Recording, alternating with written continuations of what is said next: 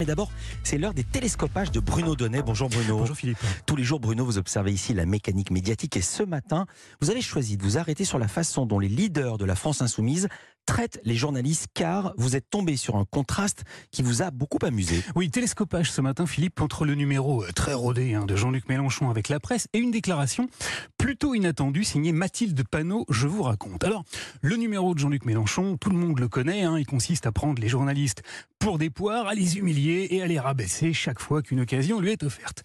Avant-hier, par exemple, le ténor de la France insoumise était l'invité du grand jury sur LCI et il n'a donc pas manqué de redire aux journalistes qui avaient la lourde charge de l'interroger tout le bien qu'il pense d'eux. Vous empêchez l'expression démocratique. Il les a traités d'ennemis de la démocratie, mais aussi de suppôts du pouvoir. Vous êtes tous euh, des valets du grand capital, euh, vos entreprises appartiennent à des milliardaires et vous en êtes des perroquets.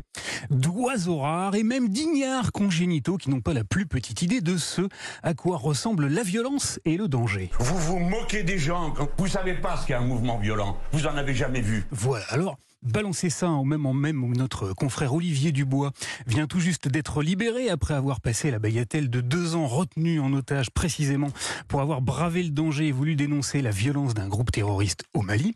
Fallait oser, car oui, on a beau y être habitué, hein, les dérapages permanents de Jean-Luc Mélenchon à l'égard des journalistes, au bout d'un moment, ça vous tape sur le système. Calmez-vous un peu. Et personnellement, l'entendre parler comme Gérald Darmanin et tenir des propos misogynes, je ne m'y résous pas. Voilà que j'entends trois perruches sur Canal Plus et leur métronome qui s'en prenait à moi. J'ai beau savoir que c'est une ruse, une petite stratégie manœuvrière qui vise à agiter le populisme dans la grande marmite du tous pourri, j'en ai ras la carte de presse d'entendre Mélenchon prendre les journalistes pour des paillassons et s'adresser à eux comme à des moins que rien. Ça dure depuis des lustres, vous vous souvenez tous ici probablement comment il y a 12 ans déjà il s'était adressé à un malheureux étudiant en journalisme qui avait tenté de l'interroger. Non, non, non, c'est fini.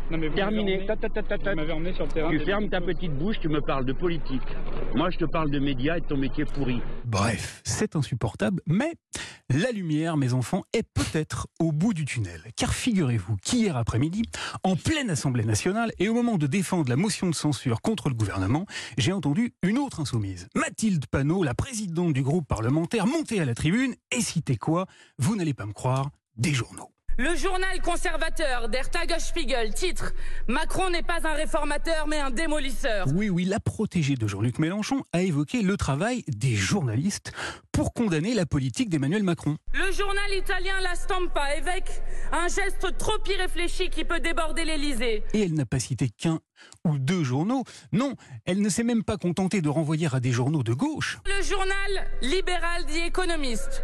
On voit mal du, po- du positif émerger de cette pagaille. Elle a cité au moins six titres, au point que j'ai eu l'impression d'entendre non plus un discours politique, mais carrément une revue de presse internationale. Pour El País, ce 49-3 va empoisonner la vie politique. Le New York Times évoque une méthode qui traduit une forme de mépris. Un journal danois évoque une bombe nucléaire déclenchée dans un chaos total. Eh oui, Philippe, à la France insoumise, la détestation des journalistes est donc à géométrie variable, tandis que Jean-Luc Mélenchon les engueule à la télé, Mathilde Panot les cite à l'Assemblée. Nous vivons une époque cohérente. Merci beaucoup Bruno Donnet. À demain. À demain.